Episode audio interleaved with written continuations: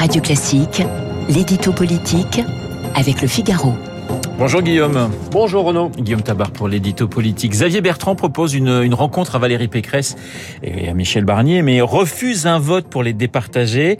Est-ce un pas en avant ou un pas en arrière pour la désignation du candidat de la droite, Guillaume? Admirez en tout cas la dialectique du président des Hauts-de-France, euh, l'apparence d'une main tendue, mais la réalité d'une fin de non-recevoir. Car que dit Xavier Bertrand dans le Figaro et sur France 2 qu'il voulait parvenir à une candidature unique de la droite, bien sûr, qu'il voulait le soutien de LR, mais qui n'accepterait pas le vote euh, s'il s'agit d'un congrès et, n'accepterait de vote, pardon, que s'il s'agit d'un congrès de rassemblement et non pas d'un congrès d'affrontement. Alors traduisons cela en langage courant.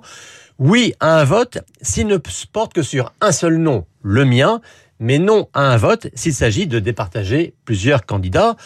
Or, dimanche dernier, les adhérents LR ont bien tué la primaire. Ça, ça faisait les affaires de Bertrand.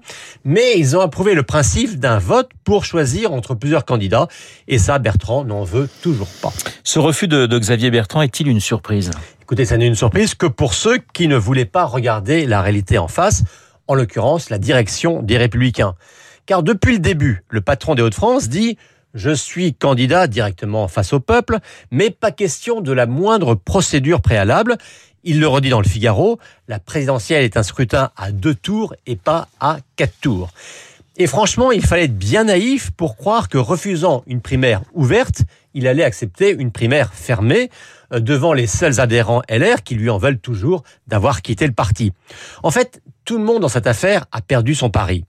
Car d'un côté, le calcul de Bertrand, c'était je fais le trou dans les sondages et les autres n'auront pas d'autre solution que de se retirer pour moi. Eh bien, c'est raté parce qu'il n'a pas fait le trou. Il est même à touche-touche avec Valérie Pécresse. De l'autre côté, Pécresse et Barnier se disaient, avec une primaire, c'est celui qui ne jouera pas le jeu qui sera montré du doigt. Donc, une fois décidé, Bertrand n'aura pas d'autre solution que de se rallier au processus. Eh bien, avec ce vote croupion, c'est également raté. Précisons qu'il ne reste que deux semaines avant que la procédure du Congrès soit définitivement validée. Et pendant ce temps-là, Éric Zemmour sème le trouble à droite. Et oui, dire que à LR, certains ont été jusqu'à rédiger une clause pour empêcher Éric Zemmour de participer au vote des militants.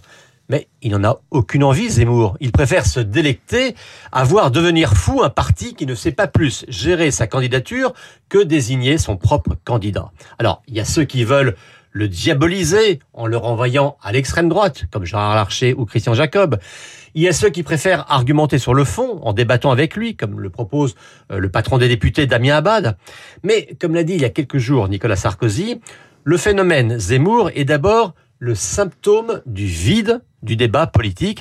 Et ça, c'est un rappel très cruel pour la droite. L'édito politique signé